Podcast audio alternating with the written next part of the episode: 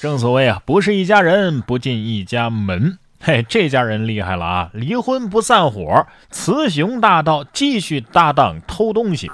近日，南京的一个超市遭了窃，调查之后发现啊，偷盗的两个人曾经是夫妻关系，都有过盗窃的前科，已经多次配合一起盗窃。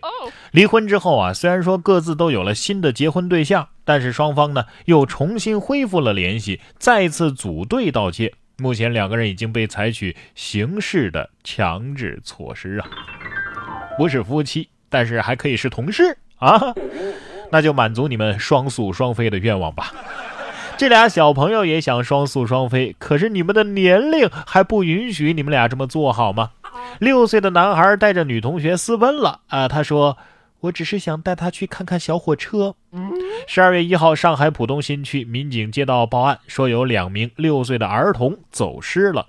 通过监控发现呢，小男孩骑着滑板车和另外一个小女孩啊，一路有说有笑的。随后呢，民警在一点六公里之外的地铁站附近找到了这两个小朋友。小男孩还理直气壮地说：“我只是想带他去看看小火车。” 其他同学都已经输在了起跑线上了啊！六岁的孩子都比我懂得浪漫，只是小男孩，你别自己一直滑呀，让小女孩在后面这样跟着跑，真的好吗？本该老老实实待在家里边吃点零食的这个小学生在私奔，本该谈恋爱的大学生却在寝室吃着零食。说大二的女生啊，变身零食锦鲤，抽中了五吨的零食，装了满满的一卡车呀。十二月四号，安徽滁州的一名大二的女生通过微博转发抽奖，抽中了满满一车五吨的零食，成为了真人零食锦鲤。女生表示啊，打算将三吨的零食委托学校的销售平台卖掉，剩下的两吨和同学亲人分享。别人家的零食都已经按吨算了，可以交朋友吗？啊，特别能吃的那种。为什么一般都是抽奖结束了之后我才知道有这种活动呢？啊，对呀。不过有的人他中不了奖啊，就净想着一些蠢办法。这儿就有一个笨贼呀，偷了三千八百块钱的彩票，中了一千四百块，然后还跑去兑奖，结果就露馅了。黑龙江牡丹江一个男子今年七月在彩票店偷走了三千八百块钱的刮刮乐，没想到中奖一千四百块。他用手机客户端进行兑奖，警方通过体彩中心提供的中奖人信息，将他给抓获了。答应我，像这样的智商，咱就别犯法了，好吗？啊，有的人呢，游戏打得烂也挺气人的。说小伙子玩游戏遇见坑队友，屡战屡败，段位下降，把他气进了医院。十二月二号的晚上八点多，江苏常州啊，有一个年轻人啊，叫小陆，被紧急的送入了抢救大厅。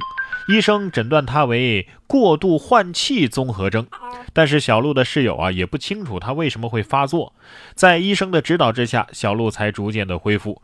根据小陆的回忆啊，因为当晚他在宿舍玩游戏，遇到的队友啊都太菜了，导致他的段位下降，心里气得不行。之后他感到呼吸越来越费力，幸好被室友发现，紧急的送往医院。你拿电脑出气啊，实在不行就用舍友啊，亲测绝对有效啊。像你这么大气性啊，我建议你还是别玩什么王者荣耀了啊，玩旅行青蛙吧，绝对养生。呃，另外呢，在这里，然哥也要为所有以前我的游戏队友道个歉。玩什么游戏呀？还是好好学习吧。有校友就捐赠了实物版元素周期表，背化学再也不枯燥了。十二月四号，青岛农业大学三名校友啊，向母校捐赠了一套实物版的元素周期表，对一百一十八种元素当中的八十一种都进行了实物展示。据了解啊，所有的展品都已经进行过严格的处理，将面向公众开放。学院呢，也将组织学生力量，提供公益性的解说服务。我终于找到我化学学不好的原因了，呃，我很想知道一个问题啊，就是碳那一格是不是放的钻石？冉哥说新闻，新闻脱口秀。不管遇到什么样的不开心的事儿啊，都千万千万别想不开呀！你看这位男子刚喝下农药，他就后悔了，躺在路边撒五千块钱现金求救啊！因为妻子闹离婚，一个四十岁的男子啊孤独无助，在家喝下了农药除草剂。随后呢，他乘车赶往县城，并且在车站附近的路上啊投洒现金，吸引路人注意。幸好啊，有市民见到这个男子行为反常，连忙报了警。目前男子经过治疗呢，已经没有大碍了，正在医院输液观察。这是真后悔药啊啊！你说你要是没有被路人发现怎么办呢？看来见义勇为的时候啊，眼力也很重要，这不吗？近日，重庆永川的一个幼儿园呢，组织防暴演习的时候，一位不知情的路人就来了一个见义勇为，一脚飞踢踹倒了蒙面暴徒。事发后，演习参与者大叫：“哎呀，这是演习，是演习啊！”大哥这个时候才意识到自己是误伤了，不好意思的回应说：“呀，哦，原来是演练啊，把我吓一跳。”据了解啊，暴徒叔叔并没有受伤，谁叫你演的这么像呢？对吧？只能说大哥你是个实诚人。我觉得。这是真英雄啊，真实的可爱。这种事情宁可错防，也不能遗漏啊，对吧？路见不平一声吼，说明还是有敢于出手的好汉的，也证明啊，在咱们中国不缺像这样的有血性的真男儿啊。相比飞来一脚，这位男子遇到的飞来横祸那更是严重的多。说男子在自家厕所里踩到大便滑倒，瓷砖又刺破了头，满地都是血迹呀。十一月二十二号，杭州新塘派出所接到报警，一个男子说自己受伤了，一直流血，无法动弹。民警立即赶到现场，破门而入之后，发现男子躺在地上，满地的血迹。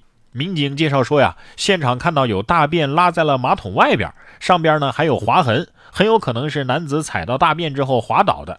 呃，经过抢救啊，男子脱离了生命危险。踩到大便滑倒，你这是滑翔啊啊！关键是你怎么能够拉到外面呢？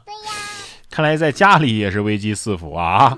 不过你说不待在家里吧，出门吧也容易迷路，特别是在魔幻重庆啊！说最近呢，就有公交车穿过八层空心圆筒楼，楼上曾经是汽车旅馆。重庆江北红旗河沟汽车站有一个独栋的八层圆环状建筑，底层呢竟然能够通车。据了解啊，这栋楼建于一九九零年，曾经是汽车旅馆。如今呢，这栋楼的第一层和第二层用于车站办公，其余的楼层啊都已经废弃了。为了确保安全，三层以上啊都已经被封锁了。在重庆啊，东西南北根本就不够用啊，还要分上下。对于我这种路痴来说呀，每次去重庆都仿佛进了大型八 D 真人版迷宫。